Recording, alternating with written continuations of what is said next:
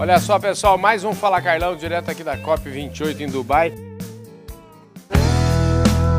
Podcast Fala Carlão.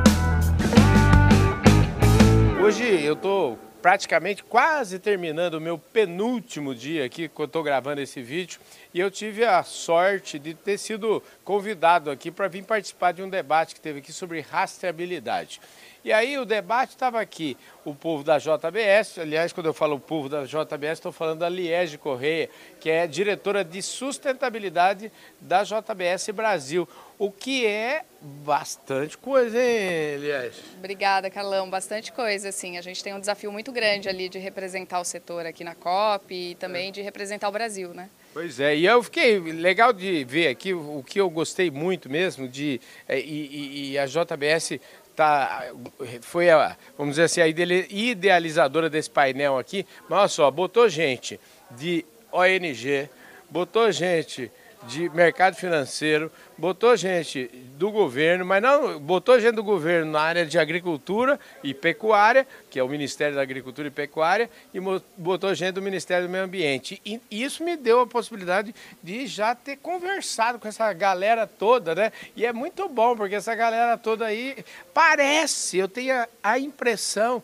de que a gente está num, num bom caminho. Eu queria saber se essa impressão é equivocada ou estou é, Estou com a impressão correta. Está com a impressão correta. A gente está num caminho muito bom em relação à rastreabilidade. Acho que está todo mundo numa mesma voz, olhando para o mesmo lugar. E a COP30, que a gente vai receber aí no Brasil em breve, né? Está uhum. aí já.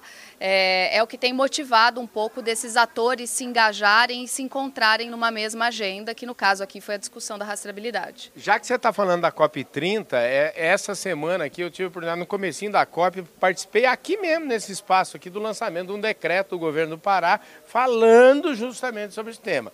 E o decreto, com alguns é, é, pecuaristas com quem eu conversei. É um, um, decreto ousado, ou seja, ousado no sentido de, do tempo para fazer isso tudo.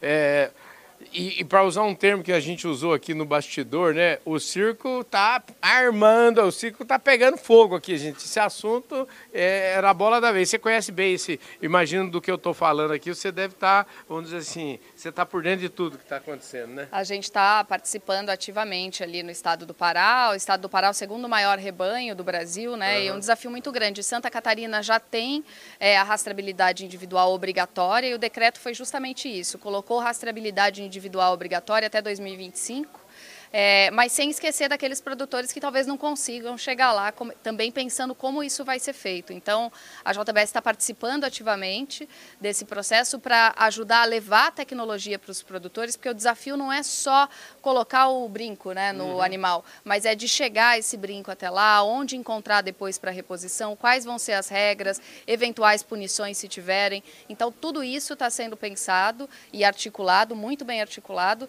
e o governo aí tem esse desafio de de liderar e colocou mais essa meta além da COP para fazer agora a rastreabilidade individual também. Ô Liege, uma coisa importante, eu tive ontem falando com o, o Dr. Ratan Lau, que foi prêmio Nobel aqui, falei, tive uma entrevista longa com ele até, e ele diz o seguinte, ele fez uma apresentação antes, na apresentação dele, ele termina a apresentação dele dizendo assim, no farmers devem ser esquecidos, ou seja, a gente tem que é, incluir todo mundo.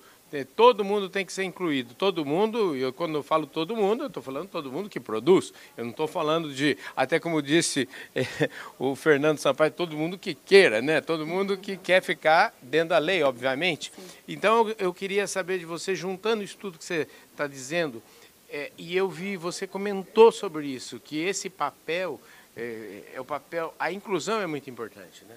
Sem dúvida. A gente entendeu desde o início do processo aí de monitorar fornecedores, olhar para os fornecedores que, que têm desmatamento ilegal, que o caminho não é só de excluir. Uhum. Porque esse produtor que não vai acessar uma indústria como a JBS, ele vai acabar indo para uma indústria com menos é, profissionalização ou mesmo acabando saindo da é, ele vai acabar saindo da atividade muitas vezes. Então uhum. o objetivo é a gente colocar todo mundo junto para a gente avançar junto sem esquecer ninguém para trás. Uhum. Né? Dar a possibilidade até porque só assim a gente vai conseguir excluir de fato aqueles que tiram proveito de uma ilegalidade e não aqueles que querem se legalizar, mas que não acham caminhos, que é o que acontece muitas vezes hoje, ou por ineficiência do próprio sistema, uhum. que é muito lento, burocrático, ou por atravessadores que eventualmente acabam aparecendo e que não é o produtor rural com que a gente se comunica aqui. E aí uma coisa que eu gosto sempre de dizer é o seguinte, é, aqui como tinham vários atores, e o, o João, aproveitei um pouquinho da inteligência do João Adriano e João, qual é o papel que cabe para cada um dos atores aí, o que, que o governo tem que fazer, o que que, enfim, para você, eu acho o seguinte, que é melhor eu perguntar assim, o que que vocês estão fazendo, né? Porque a gente sempre apontar o outro é sempre sempre mais fácil. Tem um amigo lá no que trabalha comigo e fala assim: "Arruma um serviço, mas arruma um serviço para você fazer. O que você acha de arrumar um serviço para você fazer? Não me dá muito serviço, não". Mas enfim, eu queria que você falasse quais são as ações que a JBS tem feito nesse sentido de inclusão, nesse sentido de trazer mais as pessoas para dentro. É, é, você comentou uma coisa que tem muita gente que diz que a melhor forma de resolver um problema é passando para o outro, né? Mas o que a gente não tem feito é isso. A gente, uhum. na verdade, está tentando resolver os nossos problemas e ajudar nos problemas que não são nossos, mas que fazem parte da nossa cadeia. Então, hoje, a gente tem 20 escritórios verdes, das 35 unidades que a gente tem no Brasil, 20 tem um escritório físico para regularização de produtores, sejam eles é, fornecedores que foram excluídos pela nossa política de compras, ou sejam fornecedores fornecedores dos nossos fornecedores, que são os famosos fornecedores indiretos uhum. aí. Então, qualquer produtor de pecuária do Brasil pode procurar um dos nossos escritórios. Se não tiver em uma das plantas próximas, ele também é acessado de forma remota, é, que a gente vai tanto identificar o problema da fazenda em relação ao compliance socioambiental, código florestal, a própria política de compra da JBS, como ajudar a resolver. Se ele tiver que fazer um PRA, por exemplo, a gente inclusive financia a consultoria que vai fazer o PRA para ele. Então, a gente tem ajudado nesse sentido. A gente tem sido comparado até a uma política pública, né? uma Entendi. forma de você ser um braço de regularização porque de fato o Estado não dá conta de organizar tudo que ele precisa organizar, tem muita coisa, nem a nível federal e muitas vezes nem estadual. Escuta, só para fechar a conversa, que você falou de PRA, e eu sempre, o meu programa tem que desenhar para o povo lá. Eu quero saber o seguinte: vai ter um cidadão lá que vai falar assim: o que, que é PRA? Projeto de regularização ambiental. Olha então, só. Então, quando é analisado o cadastro ambiental rural, que é o CAR, uhum. se ele tiver alguma inconformidade ou uma reserva legal que ele precisa recompor, ou uma área de preservação permanente na beira de um rio, de uma nascente, que ele precisa fazer essa composição dessa área, ele precisa desenhar e ter isso aprovado pelo órgão estadual. Então é isso que a gente ajuda a fazer. Maravilha. Aliás, quando chegou aqui falar que você era diretora do JBS e tal, eu olhei e falei assim, nossa, mas assim, tão, tão novinha já é diretora de sustentabilidade. Escuta, fala um pouquinho aqui para o meu público. Quem é a, a, a Liege, de onde ela veio aqui, só para a gente, só para situar aqui rapidamente, isso aí eu costumo fazer lá no começo da entrevista, mas hoje aqui a gente já chegou chutando com o pé no peito, tá entendeu? Bom. Então conta um pouquinho ainda. Eu sou do interior de Piracicaba, interior de São Paulo.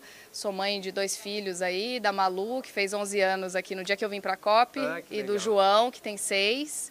E sou engenheira agrônoma formada em Piracicaba também. Show de bola, gente. É mais uma Piracicabana. Lá tem uma associação dos alunos, como é que chama? A DEALC, Associação a dos Ex-Alunos da Luiz de Queiroz. Fui, fui diretora da DEALC, hoje, importante dizer aqui, é, sou diretora da Fundação AgriSUS, ah. deixada pelo professor é, Fernando Penteado Cardoso, e estou aí na BAG também como vice-presidente. Nossa, que maravilha, hein? Já que ela citou Fernando Penteado Cardoso, quero aproveitar fechar essa entrevista aqui e mandar um abraço para o Ferzinho. O Ferzinho, que é o Fernando Penteado Cardoso Neto, já tem o bisneto também. É uma família top de linha, família da prateleira de cima.